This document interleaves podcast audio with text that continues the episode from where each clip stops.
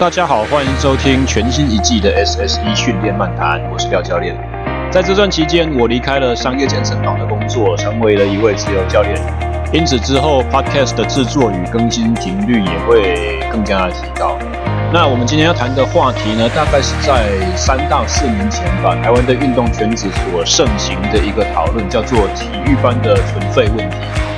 那么经过了时间的冲淡。这个话题慢慢的也被大家淡忘。今天在节目中呢，请到两位非常优秀的来宾，最主要的一位主角林魏轩教练，他目前在国立体育大学的棒球队担任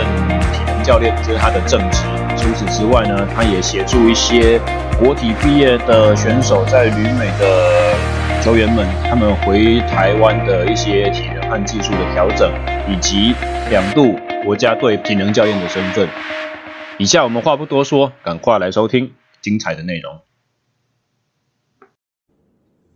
各位听众，大家好，欢迎收听第二季第一集的 SSE 训练漫谈。本集的访谈呢，我请到的来宾是我研究所实习小我一届的学弟，他是国立体育大学棒球队的专长出身，然后同时他呃也一直在棒球队里面协助教练的工作，从早期是体能教练到呃。野手教练，你现在还是有在做野手教练的身份吗？当然，因为自己本身是棒球员出身，所以呃，自己在技术层面上也是要一起协助在球队上帮忙。好，我的学弟林卫轩教练，他同时也是前一阵子刚打完世界棒球十二强的国家队的体能教练。卫轩你好，哎，主持人你好。OK，那本集的节目我们想要探讨一个在国内。你只要是有热衷体育的人，多多少少都会听过的一个问题，是我们的台湾的体育班制度。但是，首先我想要请魏轩稍微简介一下你的呃打打球的经历，就是说你是从什么时候、什么机缘底下开始接触棒球的？那从什么又是从什么时候才从有点好像兴趣嗜好到变成说决定说我想要走棒球的这条路？其实自己接触开始接触棒球的这个起一开始的那个初衷，实际是我爸，嗯，就是刚好我的全球学校有球队，我爸希望我能够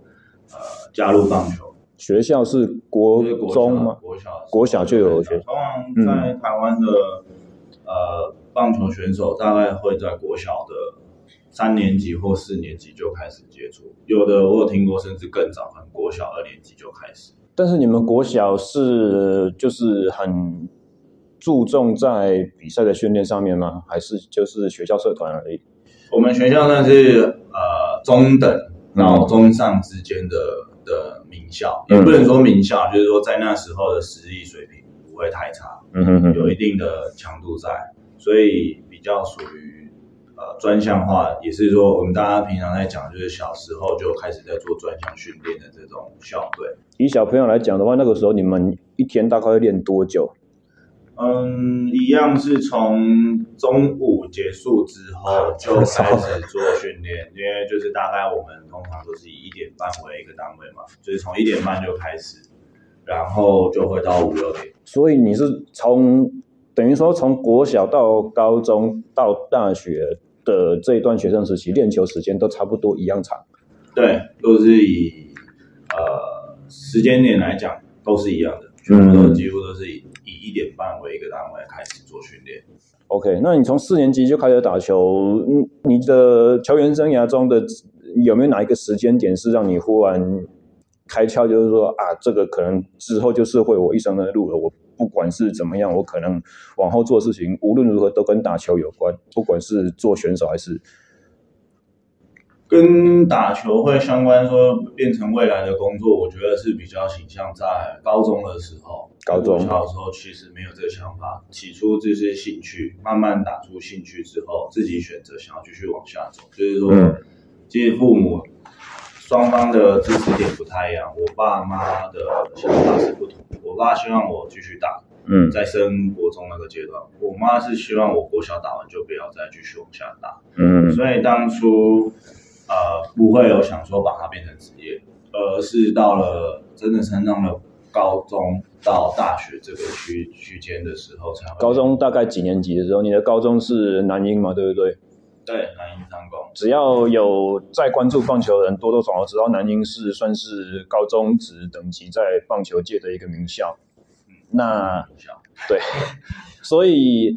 我可以这样说吗？你从国小、国中到高中都是属于有点像是在体育班的制度里面学习长大的吗？啊，没有啊，我自己本身棒球的这个经历当中，不是以体育班的的形式做学学习的。所以像南英这样子的棒球名校，它其实没有体育班。我们教练本身是没有设定我们选手要当在体育班的制度下做学习，希望让每一个选手，因为我们是属于呃商业学校，嗯，所以把每一个学生在高一进入学之后。进去就会做一些分发，无论你是今天是呃汽修、机械、冷冻，或者是你今天或另外一边的像呃餐饮业、资讯资讯班，嗯，然后也有一般普通的一般的综合高中，所以我们比较多元化，就是不把所有的运动员就是集中在一个班级上做教教导的部分。那南英那个时候除了棒球以外，有没有发展其他的运动项目？啊，有，我们举重也很强。举重，南英有举重，呵呵呵，我知道是举重的部分，其他的发展运动就没有就没有那么多人。哦，难怪，因为好像呃，一般的国高中如果是有体育班设置的话，应该都会不止两三种专项，就是他的学生总数会多到可以集中在同一个班级这种感觉。但是你们南英是。呃，校方的立场刻意不希望有在学科学习上面把练体育的学生跟一般生分开。对，还是会希望让运动员跟一般的学生在一起做交流，因为不要把学呃运动员太过于集中在一起，这个对学生来讲，他可能在我们说跟一般学生之间的交谈可能会有一些落差。我感觉这是一个非常好的做法，而且。我我不知道有这种做法存在，一直到我们都认识这么久，我一直到今天才第一次晓得，原来呃这种传统的体育院校其实还是有这样子做法，很早就实行。但是像你们跟一般生一起在上课，但是如果说练球就是必须要从下午很早的时间开始的话，是不是这就意味着有很多课堂说会没有办法上到？就是你的同班同学还在上课的时候，你们却必须要去做训练。对，就像刚刚讲到，就是从以前就是一点半这个时间会开始做训练，就下午的这个时间。嗯，那其实你说上课跟同学间就是早上大概三堂课的时间，有时候可能会比较早是四节课，因为我们会有晨操，所以其实已经用掉了其中第一堂课。嗯，所以晨操是用到第一堂课，不是只有早自习的时间。超过就是早自习到第一堂课结束之后，我们才啊进去学校，OK，学生学生一起上课。但是至少这样子，在运动员的心态设定上面，就会有一个我是普通学生这种想法嘛，对不对？就我自己的背景出身，我回过头来去想这件事，确实会这样子想。嗯、我会觉得，呃，我的身份是学生，在这个时机点。必须要做一个切换，我不是说就像体育班的情况下，我不会说哦，我是跟大家都是运动员的情况下，所以其实呃上课就是比较跟人家，我我我们这样的做法是会比较跟人家不一样，因为进去都是一般生，所以大家在上课你就会。把自己设定为像学生的形式在，在在那个当下了解。那等一下，我们可能会稍微再回来继续深入的谈这个话题啊。梁家华教练是我在第一份工作时候的同事，同样也是运动员出身，但是他的母校在新高中对于非体育班的学生，呃，所做的养成就与林慧轩教练有着相当大的不同。我们接下来先暂时听一下嘉华教练对于他高中以及大学时候练球以及学业的一些经验。那再聊一下好了，你升上高中之后，你对于篮球训练的印象是怎么改观？实际上，呃，这样讲好了，因为国中，因为我们练球时间真的太少，嗯，所以那时候其实也不用教练的一些提醒或干嘛嘛，然后我们其实就会提早到球场，然后就开始拖地，然后拖完地的时候就会开始自主的训练，等教练来，嗯，然后这是完全不需要教练去提醒我们要找到或干嘛，因为我觉得就是因为时间真的太少了，嗯嗯嗯，然后能练的时间就是那样，所以我们很把握每次当下的练习，然后就算练体能啊，我们也觉得。不会不会不会想去偷懒啊，因为觉得说啊，就是我练习练习的时间就是这么短。然后上了高中就不一样，因为我们高中就是完全以学校以篮球为一个主要的一个目的，因为学校送你进来，你代表就是当学校帮学校打名次嘛。嗯。所以有时候那个时候在新也是没有体育班，对不对？没有体育班，可是那个 大家都集中管理住在一起啊，所以意思差不多了。意思差不多，所以所以他找那个时间到，我们就自动会出现在球场。是平常散在各。班级，但是老师都会特殊待遇。对，然后然后然后你看每次的练习基本都是，如果是联赛期那个一两个礼拜不回家或者一个月不回家都超都是一个最基本的。嗯。所以那时候其实就每天练习这么大量，强度这么高嘛，所以那时候的一个练球心态会觉得，我可以不要练嘛，然后我可以能睡多一点嘛，我能偷懒就偷懒。那时候整个心态跟国中比是不完全是不一样的，嗯，就是你会有点麻痹，就是说你也不想早点到球场，对，因为你早点到球场，你你的时间可能会更长。那你出赛机会多吗？那时候其实因为人才济济啊，那时候其实自己本身上场机会并没有这么的多，嗯，其实有时候有几度，当时候高一的时候，记得印象中真的蛮，就是有点就是想要放弃篮球这样，真的太累了，嗯。那呃，因为这样子，所以后来上大学你就不太练球了嘛，对不对？对啊，就是我很逃避练球了，嗯，然后就是觉得篮球的生涯就在高中直接就是高挂球鞋，嗯，那时候我们都会半开玩笑了，我已经在高中已经高挂球球鞋，所以上大学，因为大学也是用保送资格的方式啊，嗯，所以我们有得义务帮学校打两年的球。OK，然后看到很多学长，我看就看很多学长也都是甲组上来，可能练球的状况跟我们差不多嘛。嗯，其实发现那些学长其实也在逃避练球。OK，然后也深受学长的影响，我们就开始疯狂的打工。然后教练也知道我们会就这种这样做，所以他把我们的体育全部当掉。哦，对，然后体育必修嘛，啊，啊你你要毕业一定要得回来找教练。嗯，对吧？后来我们还是乖乖的回去练球了。实践的成绩算好吗？在甲。甲二算不错了，嗯，对，okay. 然后有一年是我毕业之后，学弟在甲二有拿过甲二冠军过，所以又升到甲一，对，他甲一又又下来这样子，甲一实在是太强了，没办法。嗯、OK，那我诶，忽然岔个题好了，你那个时候不管是高中还是大学同学，他们现在大概都在做什么？应该说说高中吧，因为大学的时候基本上就是你说生生活科技应用系，所以这个应该是路就是很广的。对，那高中的时候呢？高中的我的同学蛮有名的啊，都后来都有几个都中华队的。OK，就是我们现在讲的黄金世代。OK，对，就是刚好就是。那不是大你一届的吗？是你同学哦。就是我们就是刚好大大一届，然后我说我们是小一届，反正这时那个时期我们都称为黄金时代，就是台湾那时候最猛的那一次，就是把大陆打掉。OK，所以除了那一批以外呢，他们大概占百分之几？你们那一届哦，前后那几届，其实我们那届其实都蛮多，都去职业队打球的啦。嗯，啊，现在在 CBA 也有吗？CBA 没有，现在像他们到这个年纪都要退休了。啊，也是啊，三十三十五吗？对啊，差不多三四三五。然后像我其他同学的话，基本因为我们以前学校也是一个注重比较念书的学校，高中，嗯、所以我们那时候。嗯毕业的时候，其实我这届同学蛮多，像有个去念中央土木，嗯、然后什么北科土木，然后淡淡江的，然后政大的，所以他们的领域就是不会只有，就是会到体育这边。不过他们这样子也蛮了不起的，以你们以前练的时数这么多，他还可以练成这个样子。对啊，然后那时候其实，诶，还是你们那个时候有的那种，就是就是默契，就是说到了高三，如果不太不再打球的话，教练可以放他们就是跟一般生去拼。也不是一般生，就是他们每个人都是一般生。有有过案例的，就是他觉得他自己打不到球的，嗯、他跟教练说：“那我不打球，然后就是我专心念书这样子。嗯”然后再是我们学校对我们其实也蛮好，就当时我们高三打完比赛嘛，嗯，然后老师会呃教练他们会集中就是像国文、英文、数学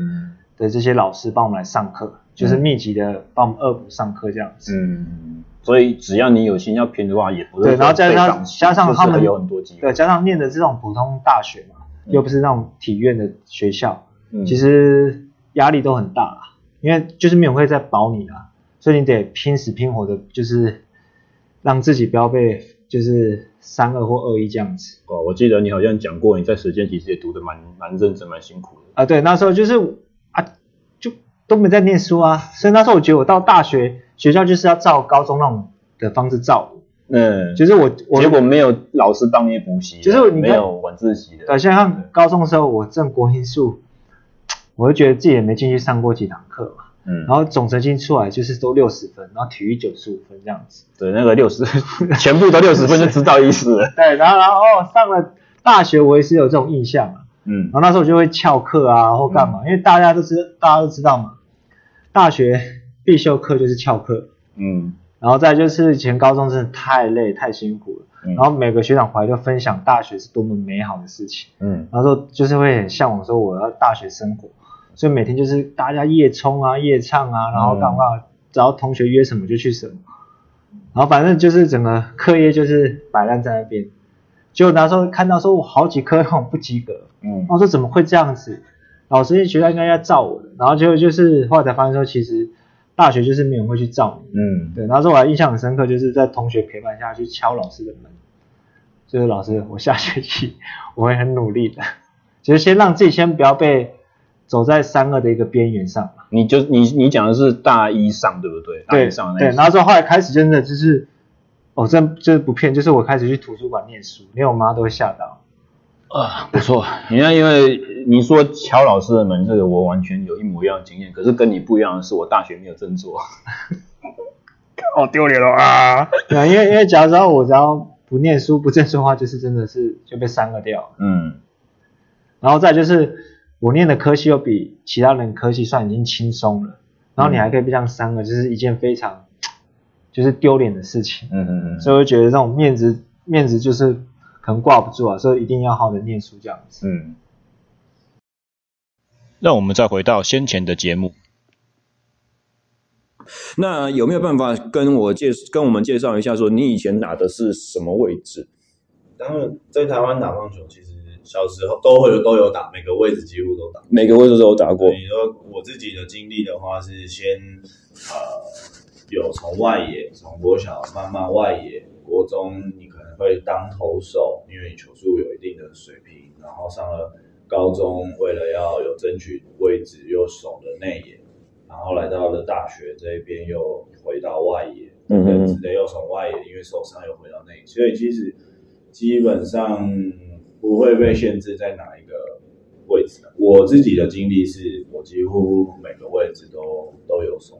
我我还以为我之前的印象以为你是有专心在练投手一阵子，然后是因为受伤才转成野手的。在国小不国中国小国中那时候确实是投手，但是因真的也是因为受伤之后才又开始转为野手。所以你那个时候有印象你的伤势是什么样的情况吗？呃，最后有去做检查，是肩部的那个发炎，就是韧带发炎。嗯，所以是韧带发炎，不是什么非常严重的，像是有关节层之类的那种东西。有些通通常都是关节主观，就是那个 Tommy John，就是手肘的部分。没有，我我就我检查过后是不需要做手术，是休息就可以好。可以跟我们的听众简介一下 Tommy John 手术是什么东西吗？Tommy John 的手术就是大家很常见，就是韧带移植嘛，就是把你原本的惯用手的肘肘关节的韧带。内侧的韧带、副韧带，对，内侧副韧带撕裂之后，就必须要透过自己自身的，多数我听到的是呃膝盖，嗯，后方的这个韧带去做自己去做移植的动作，或者是弄弄左左手去补你的右手。假设你的惯用手是右手的话，嗯，那那我有听过用大体老师的。哦，就是都是有办法合得来。嗯嗯嗯，我也有听过，就是用别人的去修复自己的内侧副韧带。嗯，对。所以你说大学的时候从外野回到内野这个位置，对。那就我所知，你是你们球类系棒球队有队史以来第一个大学毕业之后继继续念研究所的嘛，对不对？呃，应该是说有其他人也有在念，但是念比较不是直接升到运动相关的，就是也有念继续升学的有，也继续升学是有，但是，以直接升相关的这个运动相关的运动科学的这个呃这个项目的，却是目前是没有听到。所以你除了是第一个之外，在你之后还没有人跟进吗？没，目前没有。哇塞，OK，那什么在什么时候的情况之下，让你决定说，呃，我球员毕业之后，我要继续去念书？应该还是又回过刚刚提到的受伤，因为运动员受伤本身就会影响到他的运动生涯或者是表现。你几年级的时候，大几的时候又再次受伤？呃，大学的这段时间，一跟三其实都。都有受伤，嗯，带伤还是继续练球，继、嗯、续报比赛，嗯，对，带着伤打，但是到最后想想，假设我因为这样子反复的受伤，那呃，往后还是继续往职业打的话，我这样子的伤我没有办法接受。其实当初我是直接用这个想法去问我这个问题，所以到了三年级之后，因为受伤势的情况，所以就选择那。应该要转换跑道，需要念书，然后去尝试相关一样相与运动相关的领域，但是是不同的方式去接触运动这件事情。那你那个时候报考教练所有一个很明确的想法，就是说我读了这个所之后，就是一定是做教练嘛？嗯，我本身还是希望我自己是能够继续当教练，嗯，也就是所以教练是所有。优先顺序排行榜第一名。对，因为还是透过过去的学习，还是会希望再把它转化成自己的职涯上是可以应用到的。也就是呃，过去学的这些技技技能，还是会把它转换成自己的吃饭的工具。嗯，所以还是把教练放在第一个。如果真的不行，才会去选择做其他的。然后我有很多同学都做其他的，所以不一定啊，其实也不一定说一定是当教练。嗯，像我自己的，我自己的情况就是也是比较特殊一点。我是念，我是为了想当教练，就是才会去报考相相关的科系系所这样子。而且因为我是属于对于运动非常的有兴趣，但是我开始时间很晚。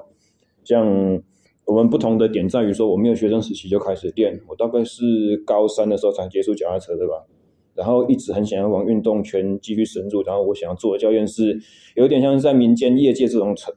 这种路线，但是我又不希望我在一个以前没有练过、没有这些选手或运动训练的相关经验背景，然后又缺乏学术基础这种情况之下，我觉得在这种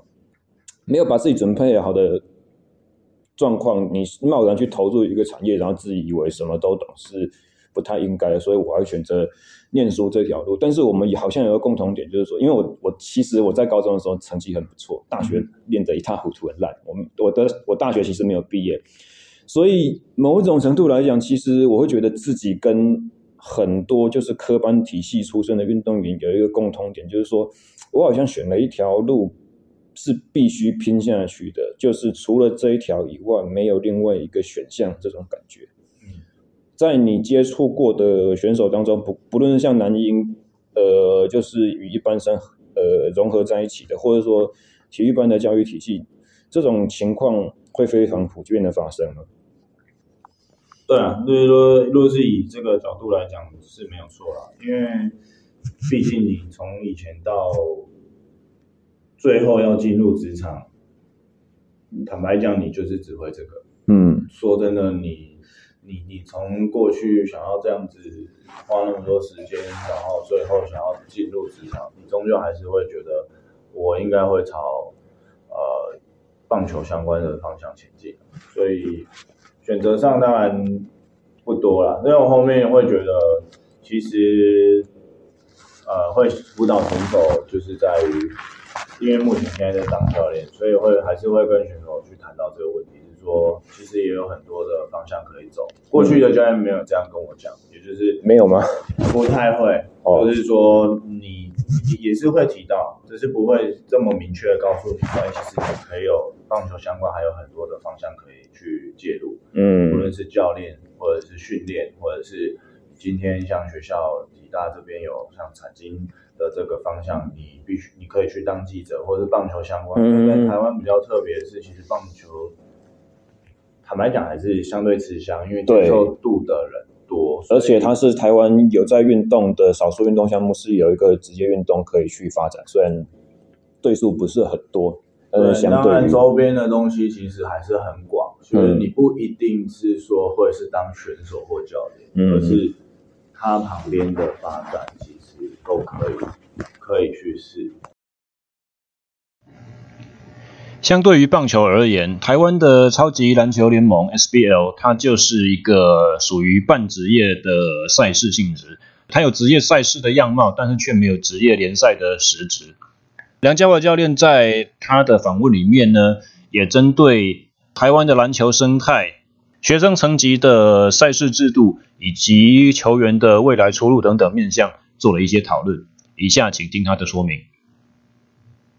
觉得是整体的环境啊，对啊，因为你要改的话，连连专任教练的制度都要改，而且是是这样子，因为你看你们在练的那个年代，你们也不是体育班学生，但是所有我们现在所知道的，好像体育班的那种什么缺点，或者说负面的方的的面相，在你们那个时候也没有少过。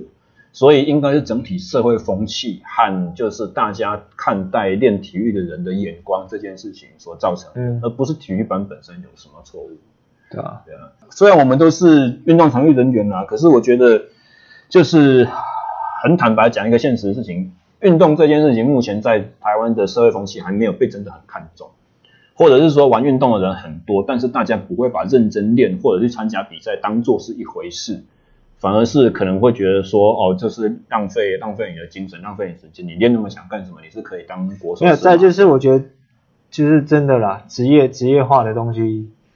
台湾选手看不到。对，台湾的职业圈太小了。对，然后相相对的，像你能炒作就是 UBA 跟 HBL 嘛，嗯，就它最顶峰最顶，就然后再就是，我可以动用人力最好动力，因为学校嘛，我可以直接把人直接带到球场上，因为你看。SBL 那个现场，如果要是有两一两百个观众跟这样的观众，其实那个打起来感觉就不一样。对。然后学校当然就可以可以直接号召啊，就是说你一定要来加油啊。对。对吧？你要来加油看，造成整个被包装的一个形，就是就变得好像我靠，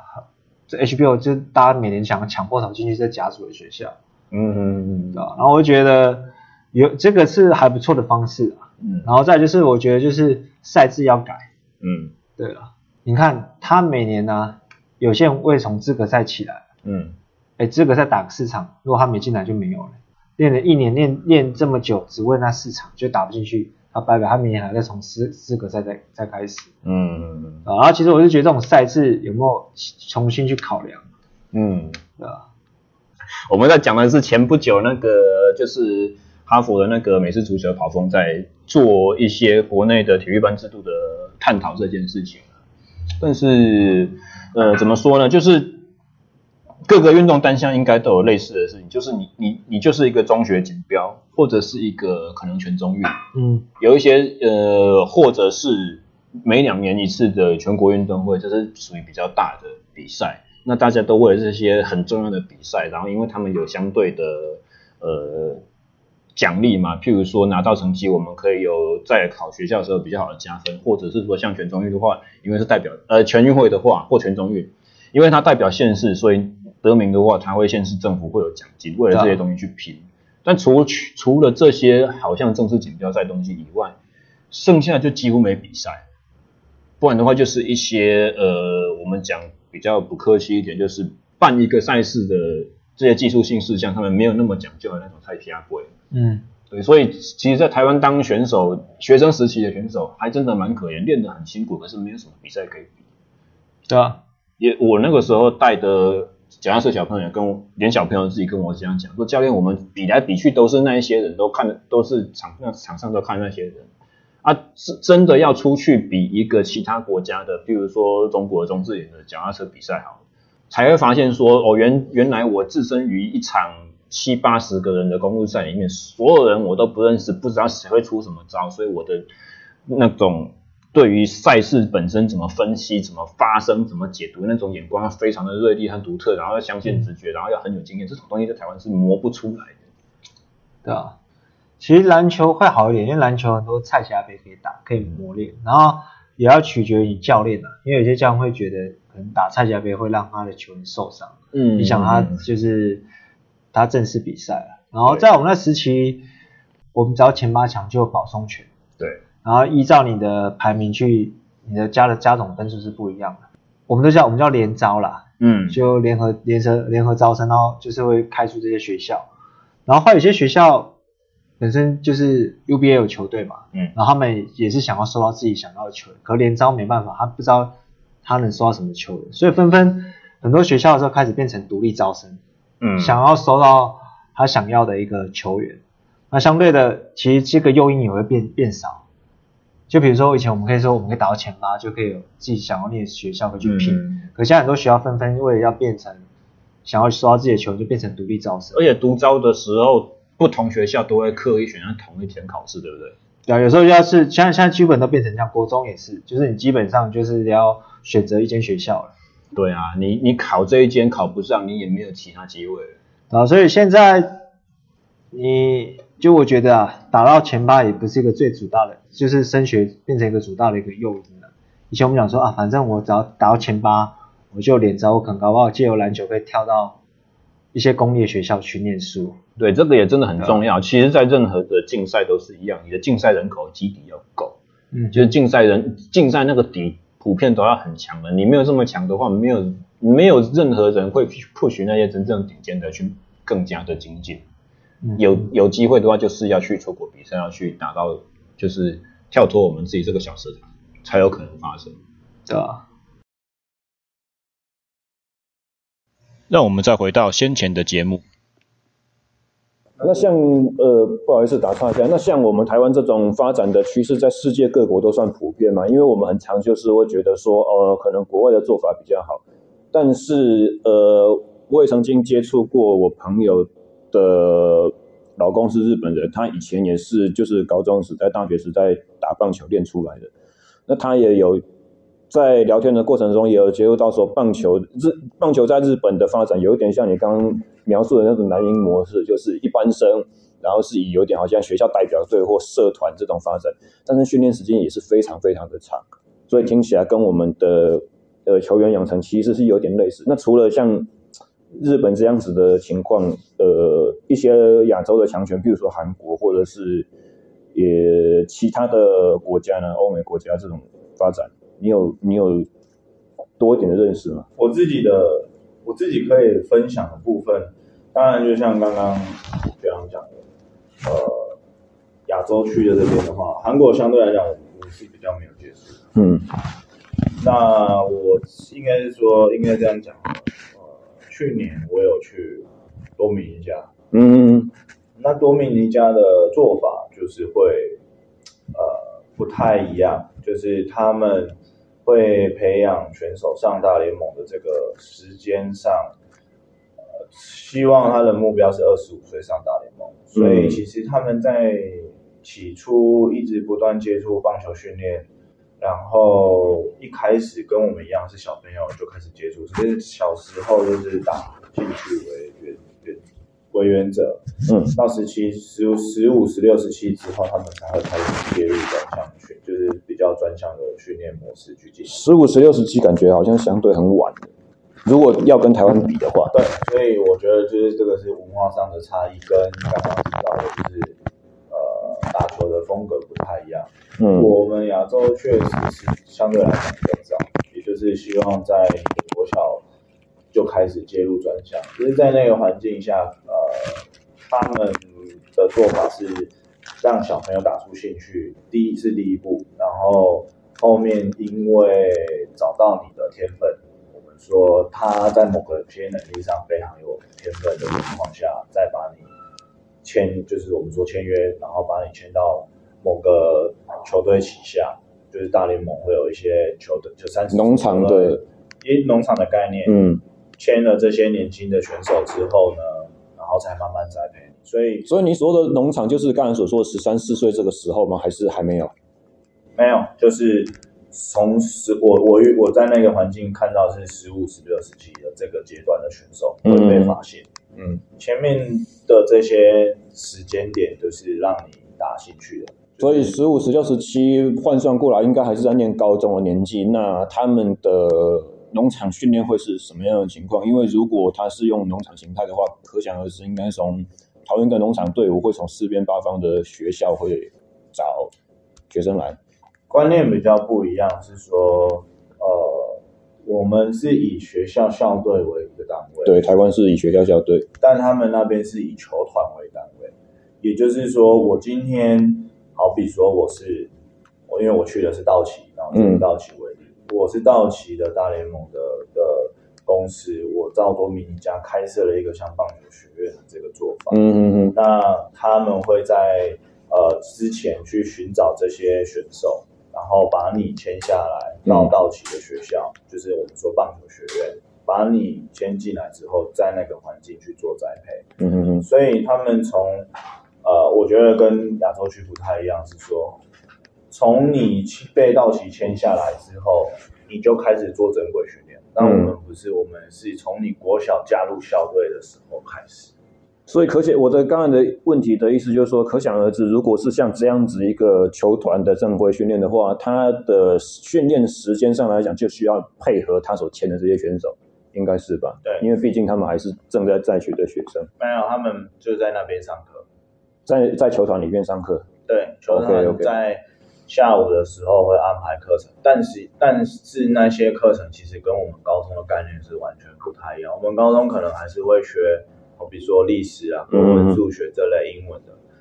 在那个环境下，他会教你英文，嗯，就是他们的策略是，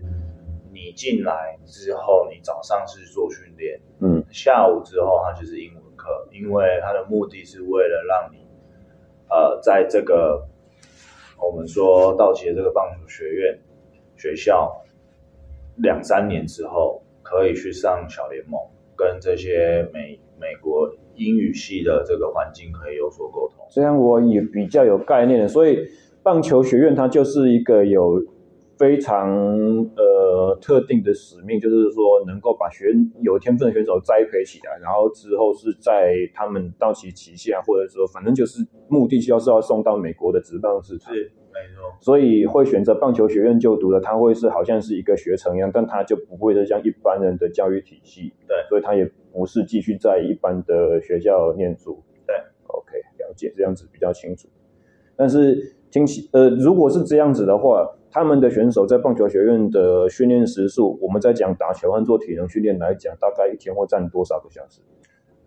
他们其实他们若是进入专项，其实也训练的介入也是蛮久的，非常长。早上我们、嗯、当然他们是分批啊，因为毕竟资源多，所以教练也很多，他们可以分三个 group。分批的意思是什么？就是说训练时间会错开吗？还是对？就是说，我今天可能有一些选手五点半就开始，但不是所有五点半就开始。嗯、你有可能是我刚刚说有三个组别，嗯，你有可能是 A 组的，啊我们说 A 组当中我们就分投手、野手、外野，嗯，一样。B 组也是，C 组也是，所以总共有九个组别。那我刚刚说五点半如果是开始的话，就会被分配到你今天是哪一组的什么样的位置开始做训练。那也要真的很多的后勤能力才有办法这样子的分别。对，因为他们真的花蛮多资源在在栽培这些我们说拉美这些选手。那么刚刚所谓的 A、B、C 组它是怎么样子的分法？呃，A 跟 B 基本上是没有。没有差异，就是他们的实力水平是相同的。嗯，C 的话，假设我们以代号 C 来讲的话，嗯、就是呃，Rookie，也就是刚签进去的。无论你今天，好比说你是十七岁，你今天你今年第一年刚被我签了，哦，了解。那你就是会先被分配到新人的这个联盟。你在训练学院的年资来讲，而不是说以实际年龄。对，那你有可能在新人当中待了一年之后，你就会被分配到 A 或者是 B。那在 A 到 B 可能在训练你。一年或两年，你如果真的很有天分的人，你有可能一年之后，你就会呃到亚利桑那，嗯，就是我们们说小联盟的这个体系，这也是这又从新人开始，所以不一定是你会在我们说 A 跟 B 待多久，就是看你自己本身的实力水平到哪里。了解，所以。会有 C 组的这个差别，纯粹就是因为要让他们慢慢的适应棒球学院的训练架构这样子。对，因为 A 跟 B 的这个实力比较好，所以他们的观念上会稍微比较强一些。嗯，那 C 的部分就是说，我们新人刚进去，说明一下新人的这个环境，其实呃他们会不断比赛，然后从错误当中去做指导，他不会。说一定性要把你教会这些，我们说棒球不不只是技术层面，还有技战术。嗯，那这些战术层面啊，我们说手背的跑位啊、补位啦，或者是暗号的配合等等，其实在 C 他不会硬强迫把你马上教会，就是从比赛中发现这些问题，然后慢慢引导你修正。但是 A 跟 B 比较高一点的高层级的选手。呃，接受正规的训练一两年，这些选手教练就会开始做呃技术层面的个别化指导，也就是说，哎，我们现在暗号的执行方式怎么样配，怎么跑补位，怎么走，那些那个时候就会比较做呃专项上比较细细节会做比较多。那如果比如像个人技术来讲的话，会不会到这个层级还去做一些，比如说投手的投球动作，或者是野手打击的挥棒动作的这些微调？会，他们还是会。其实他们的做法，我觉得在那个地方是微调是有，因为他们很比较系统性。嗯，对，就是说你今天像我刚刚讲，你今天是 rookie，其实给你的专项里面就就相对来讲没有那么多，从错误当中去提醒你。然后到了 A 跟 B 这种等级比较高的那种技术层面上，真的会比较针对你个人的呃缺点。嗯，去做一些修正调整。这那这样子的话，他的做法听起来好像跟我们国内也是蛮类似，就是你到了比较高端的层级，你还会去做一些技术的修正。那这会不会回到了我们在研究所的一些学习上面，在学到东西好像有点冲突？因为我们在研究所所学的是说，好像技术养成是比较早年所开始的，到你到成人精英阶段的时候，这些东西已经内化了，你再去做修正的时候，会变成好像。效果不会是那么的良好，这这两方面的角度切入似乎感觉不太一样，你的看法？嗯，我我觉得应该这样讲。你现在身为一个野手教练，你在什么的情况之下会判断说我必须出手去修正这个选手的一些技术特性或动作？我们在大学端相对来讲要修正的东西不会那么大的方向，嗯，只有至少在国体的球队不会去这样，只有在选手状况真的特别糟糕的时候才会出手，嗯，原因是因为在这个大学大学端这边的选手，其实他们的技术表现其实已经达到一定的水平，嗯，他不需要去做太多修正，因为就棒球的运动。运动的这边这个技术层面来讲的话，就打击而言，相对来讲是最最困难的。嗯，打击的话，其实就是节奏，比如说你对于球的这个来球的感觉、节奏、timing 有没有对，所以在技术的修正上，它不会有出现这么大的问题。所以所谓的技战术教练，你们主要的工作是变成说战术的调整、修正，然后剩下的东西就交给体能训练。这样子的感觉，在大学的话，我们是是会这样子做为主了。因为技术其实它的养成，这十年下来，从他国小接触技术到现在，坦白讲，你要再去做修正、大修正是非常困难的事情。那像刚刚讲到说，如果状况非常不好的时候，才会出手去做调整，在这个时候会是以什么样子的原则为主？你会是想要把它修正到？过往他最佳时期的技术水平吗？还是你会选择说，以他现在的身体能力比较适合另外一个方式？对，不会去修正他的，呃，不会去他过于修正他的动作，不会改变他的风格。对，因为他本身就是过去是怎么样子进行打呃打击的方式，以打击来讲的话，他过去怎么样子去挥击，我们会。一定是有某一些动作动作机制上，出现了一些小小的变化，嗯，那我们还是会针对这个动作去做一些微调，但是不会去把整体的我们说它的整体的动作去做改变，它一定是有某一些节奏上多了一，好比说多了一下或多了一拍，嗯，导致他在跟球原本是在这时机点就要就要做攻击，那他动作又多了一个小小的他自己没有注意到的小小的动作，去影响到他误误判了。他原本想要在这边攻击，可是到最后他因为这个小动作反而让他的挥击变慢了，所以他节奏就跑掉了。嗯，还是会去修正他。说不修正是说没有改很大的嗯嗯嗯嗯，技术动作，那它还是有修正，我们还是必须要去修正。就像口语的提醒指指导，或者说像我们在体式体能训练上面，体适能界上讲的动作的 cueing 应该是这样子。对对对对。好，那我们刚才也聊到了，就是说呃亚洲的球员的养成，然后拉美球员的养成。那就你所知道的美国的状况呢？美国好像他们比较是以呃社团形式，然后也是。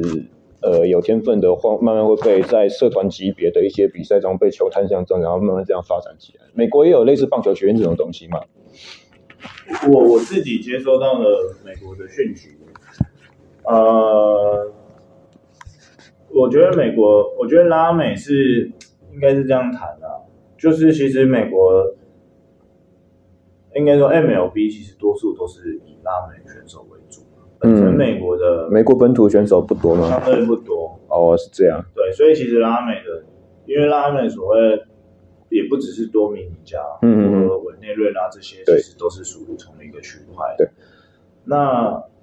呃，美国我知道的做法，呃，他们也有像是补习班的这种概念。嗯，就是说，你今天假设是一个野手为为例的话，会去寻找一个。呃，打击教室去修正你的这些打击的动作。嗯哼，对他们的做法，因为若是要在美国念书，我们都知道，你为了要争取奖学金，你必须要成绩也也相对来讲也要很好，对，技术层面也要很好。所以，呃，像刚刚有提到，确实他们也也是希望选手多接触一开始，那后面开始接入专项之后，会去找。就是你，你决定要去执行这个运动的时候，你就会去找这个，比如说补习班，就是打击教。所以感觉上，美国是一个民间自主、私人化比较成熟的商业模式在进行。我自己知道，他就不太仰赖于一个像亚洲国家或者是拉美国家这种比较正规教育体系的东西。形式是不。了解。对。那呃，像我现在，嗯、呃。也有接触一些，就是虽然经验不多，但是我在就是产业界大概陆陆续续也曾经接触到一些就是中高端层级的球员训练。那像他们这种，呃，怎么讲，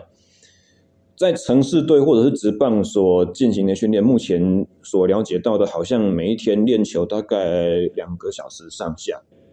那这是职业吗？还是业？嗯，因为两个小时，我我自己本身是知道职业的做法。那业余、嗯、业余队的话，跟大学端着我们做家族，其实应该算是城市队，应该算业余吧。城市队是业余。对对对，所以业余队两个小时上下的训练时间，你不会太意外。嗯，因为有不同的，应该是说业余队的呃队数，其实现在好像是也有。十队吧，我我没有我没有认真算，但是大概有一定的对数，但是每一队的做法不太一样。嗯，我知道你说两个小时的也有，嗯嗯，那也也也有练一半天的也有，嗯，半天，对，就半天的，就像我刚刚讲的，就是可能早上说九点开始，一直到中午一两点，这些这种半天的性质，或者一点半一直到。所以如果是以直棒的话，常态大概训练的时间。多少？季中的话，应该是说比赛比赛中的话是下午，嗯，大概呃两点？到三点？这之间，看你是主客队还是主主队去做一些调整，会提早到，或是大概两点？或三点？这之间会进球场，然后一直准备比赛到比完赛结束时间。所以职业的做法是比较一样，那就是说职业的呃们说季外，就是在训练期之前的训练的话，嗯、他们的做法是，呃，我我知道是我去富邦嘛，那、嗯、富邦的话，从早上会分两批，一一批的话也是一早七点就开始做训练，然后下午就会去去移动去比赛，所以。嗯其实都是一整天，如果是以职业算起来，总时间来讲都是一整天的，包含比赛，因为职业选手不太一样，所以是算是一天。嗯，对。那如果说像刚刚提到的业余的话，那因为我们不是属于那种季赛型的，嗯，是属于训训练的话，那大概就是以半天，或者是像刚刚讲的两个小时。对，我刚刚所讲的训练，大概就是把比赛的时间排除在外了。对，比赛时间如果排除的话，光光以练球来说的话。对 OK，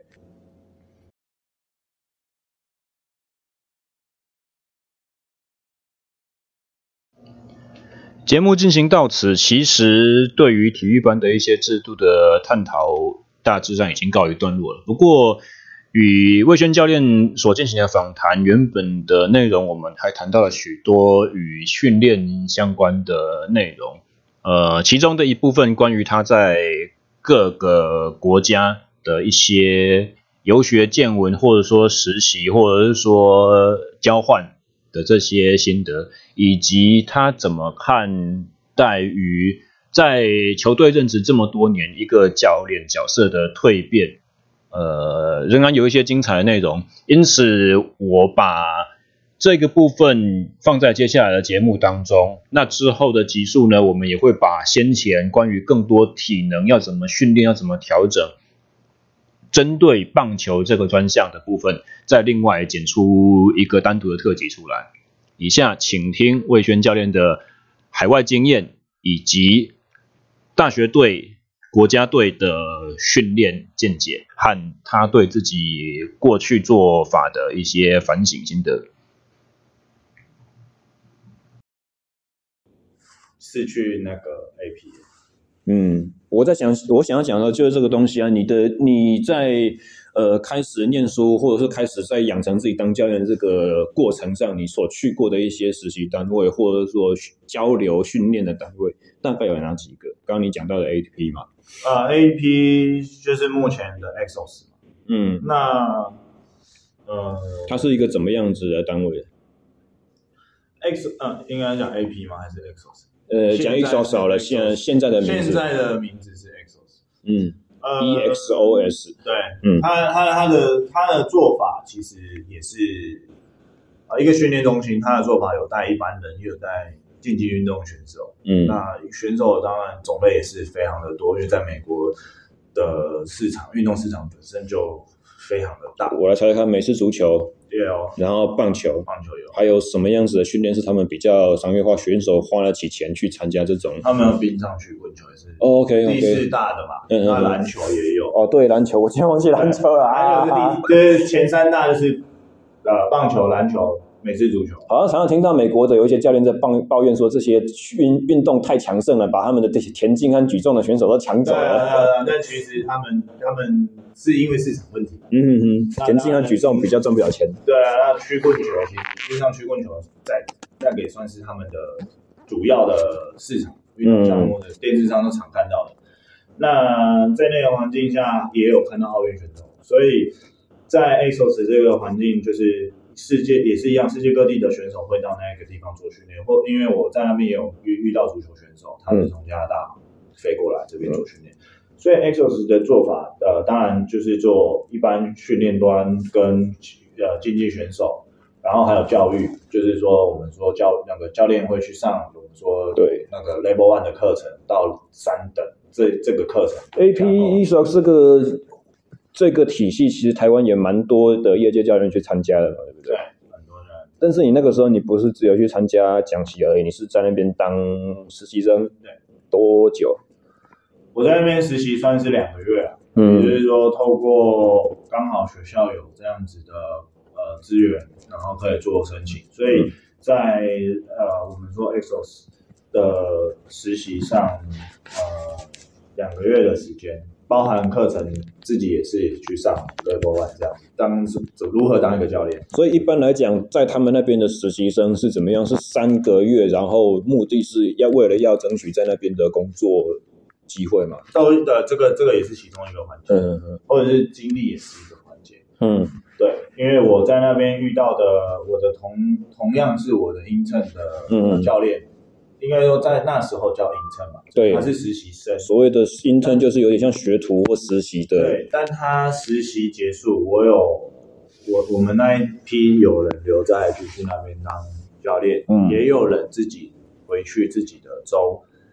自己去开设自己的那个训练中心。那有没有人就是已经工作几年了才去那边当 intern 的？啊，我我在那边其实年纪都差不多，都是大概大学那个那个。了解，我这一批的大概都是这个年纪的，嗯、所以呃，其他的当然我我我相信也有不同不同年纪的的人进去，但以我自己的经验是，我我们都是大学生。那你刚刚讲到说，对你改变最大、印象最深刻的是 AP，我就是现在一小时，是哪一些方面？我我应该这个故事应该是这样讲，就是说以一开始接触运动科学。的时候，呃，我我我没有实际操作过，我常常把训练当做是一道菜的方式来解释，就是说，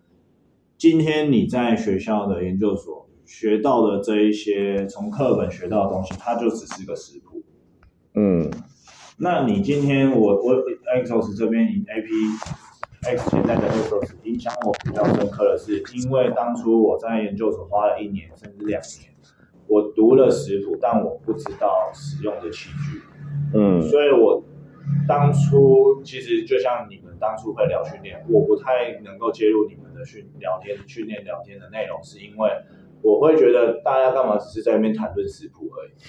你懂我概念吗？我觉得今天我我看了这个食材，然后你拿一本书，你跟我讲这个食材，嗯，我当初的概念是这样。可是因为我先呃先得到了这些食谱，或者说训练学啦，或者是这些概念。嗯、当然当初我还没燃起对训练的兴趣，是因为我会觉得书上不就都是死的，我们又没有办法实际套路用在对对对运动员身上。对对对，所以我到了 AP 之后，我才开始接入到这些训练的器具，不论是我们说 barbell 啊，或者是 dumbbell、kettlebell 这些东西，这些就像是我们我我常常举例的。这些就是厨师的厨具，或者是食材。嗯，从有食谱到这些食材，然后去整合出一道料理，就是所谓训练运动员的训练处方。你的意思是说，你去到 AP 才真开始，第一真心相信说这个东西是可以用的，开始接触到我们说训练的这些器具，如何转换成训运动员所需要的这些他的能力的转换。嗯就是说，我当初也只是坐在教室看食谱，就是看这些训练学，嗯、但我没有概念，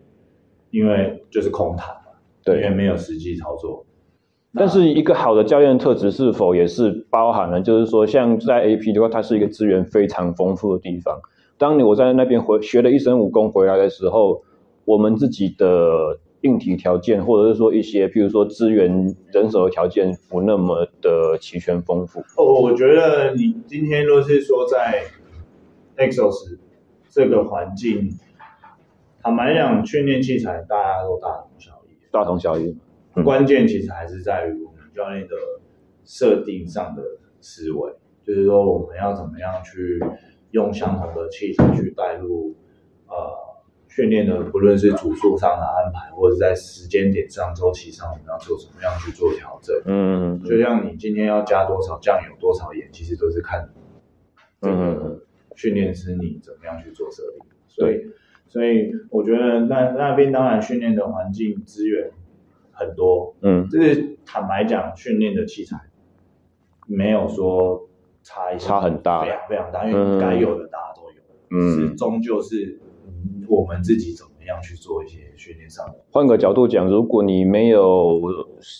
食谱的概念，或你没有怎么运用这些工具的概念，把你丢到一个很齐全的环境，也不见得有好的出发点。当然，所以我觉得啦，就是 AP 为什么说影响我这么大？嗯，Exos 为什么影响我这么大？就是假设我今天没有先练那些食谱的话，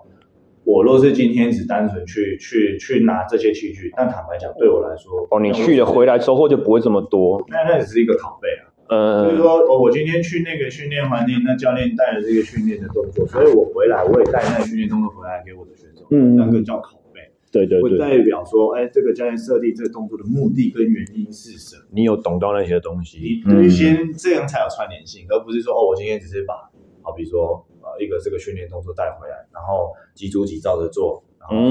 训练动作为什么这样子设定？我我不懂的情况下，我也只是把这个动作带。哪一天选手改变了，你还用他旧的东西再继续给他用？所以为什么 Exos 影响我这么大的关键点在这边？非常感谢。那那就我们最后一个问题啊，就是你这样子一路走来，有没有哪一些决定，不管是在比赛上也好，或者训练上也好，或者是生涯选择上也好，你有没有哪一些决定是成？你现在回头过来，你又想说，嗯，我真希望当初是可以改变一下做法，改变做法，或者是可以做得更好的。我觉得任何时段都在做一些修正。哦，是啊，应该是因为没有完美啊，因为应该就是说，哇，我们个性这么不一样，如果是我，我就说我不想改任何东西。我一开始有想过这个问题，是不是现在做就是最好？确实是我对都对自己很有信心，确实我会说，我觉得不需要改变，或者说你会不会后悔做什么？我会，我有我对自己很有信心，说我不后悔做任何事情。嗯嗯嗯。可是我现在会说，不断的在做这些修正，是因为。你今天，我我因为经历不同，所以我才会讲这句话，是因为你今天已经很努力的让你所做的训练，不要说呃你是最 top 的，应该是说你的训练是很合理这个运动项目，对，是 OK 的，合于自己的标准要求，嗯，你也可以解释为什么你这么做，嗯嗯，跟你的设计的原因。但是当你因为因为刚因为最前面有提到你有带过国家队，你还是会发现有一些选手不会满意你的训练。嗯，那这个这个方向，第一是你要批判这个选手不懂吗？还是说你要怎么样做的让选手更能够接受你的做法？因为你的做法已经已经是修正到最符合棒球训练的。的的做法，但是还是会有选手会觉得，嗯，这样子做不好，嗯，对，接触其他体系的带法，嗯，对，我不批判，我不批判这件事情，嗯，但是我刚刚说有需不需要修正？坦白讲，每天都在做修正，嗯，因为你只你去修正的，让更更多的的的选手可以去接受这样子的做法，那。你坦白讲，你已经可以去说服，嗯，多数的选手已经是过，已经已经很棒了，嗯，因为不可能百分之一百，嗯，但是我们，我我我终究不能说哦，因为我这样就停住，嗯，因为还有更多的教练，你说现在在网络上，无论是呃很多的呃资讯都可以。共享或者是分享，嗯，那其实还是有不断的训练，一直不断在更新。就像我们在读研究所一样，有一句话叫做“站在巨人的肩膀上”。嗯，今天我们做了一个研究，就是要继续用再做下一个研究去推推翻这个研究。嗯，所以为什么我会说不断的在做改变，就是因为今天我们这个训练再过一段时间，它就嗯，我百分之百同意你的这个看法，可能就。对，因为资讯太发达。因为体大棒球队这个队，我也是担任过一个学期的体能教练。现在回去看我当初，就是我我结束之后，马上就是变成你接手了。我现在回去看我当初的做法，也会觉得，那时候怎么那么笨，怎么会放这些东西进来呢？譬如说，像你刚刚所说的，练完技术之后才去跑慢跑这些事情。嗯，对，就是没有完美啊，可是就是不断。你会一直修正，会一直改变，因为不断去检视自己的训练，就像五年前我的训练。跟现在五年之后的这些训练完全完完全全不一样。我只是把好的留下来，不好的就一直不断剔除，不断去剔除，去寻求一个更好。而且我记得当年我在练棒球队的时候，我我有一个很深刻的想法。刚刚接了一两个礼拜，甚至是还没上手的时候，我就在想说，这些都是全台湾算最好的选手，但是在这些选手毕业之后，有几个可以去打直棒，或者是说不要想到那么远，就是说光我们在带的这一个学期这一届，他的春季联赛或者说大专锦标，有几个是会上场的。报到名，然后报到名之后真的上场。那大家付出了最多的努力，打完这场比赛之后，我们有多少的胜算是真的是可以拿到全国总冠军？然后又有多少的时候是我们做了最好的努力，但是对手就是比我们强，或者是说机运就是不是那么的完美，也以至于成果差强人意。那在这一些上场选手里面，有没有很多是大师的？有没有这一次是他最后一个机会？我常常在想这些事情，然后最后面就是会得到一个自己的结论，就是像你讲的一样，就是选手时间实在太宝贵了。对，对对对这个，不管是选手或者是一般客户，在我们业界对教练都是一样，也就是说，潜在选手和教练的交换是不等价的，因为教练不会因为一次的比赛打不完，他就往后没有机会，应应该是相对少。选手可以失去的，真的比我们来讲太多了。对啊，而且这个这个这个圈子，说真的，说真的是人很竞争，嗯，不能这样说，因为不同的环境，或者是不断看到这么多优秀的，或者是呃不同的文化的的的的人在，好比说多米加这个环境打球的人。坦白讲，每一个国家或者是每一个人为了打球这件事情所所付出的心力是非常可怕的。所以从这个观点回去切入，就会觉得说，哎，你以前有没有做过什么事情会让你觉得需要改变？哎，还真的是战战兢兢哦，会对改变不完。的，我这个问题就是我收到你那个那个 rundown 的时候，我我我有看一下，我有在想。如果是我会讲没有不需要改变，但是回过头来想，呃，确实要做的事情还是非常。嗯，那今天已经做到我说五六年了的训练，只是科技的进步真的是很快。嗯，今天我们以前可能就是动作的操作，只是现在是更数字的呈现量化。嗯。或者是技术层面，自自己本身也是在技术端，我们用的这些仪器怎么样再去更量化的告知选手，嗯，我们怎么去突破这个 这个量化的数据，怎么样让它突破，这个也是都是另外一个层面的思考。好，非常的感谢今天的这个访谈，真的是太宝贵了。我们时间真的有点长，我实在不愿意剪掉里面任何一段内容，但是。不行，有的攻击的，这这 这个是一定要的。体制内的跟模模训练的这个，OK OK OK 可以，那个一一定会把它处理。这个是遇到的问题。嗯，那这个没办法。对，完成的作品还是会先给你听过一遍，你确认 OK 之后才会再上稿了。嗯，OK，所以今天我们感谢林慧轩教练接受我们的访谈。那一样，呃，请密切注意我们这一季接下来的其他内容。谢谢，拜拜，拜拜。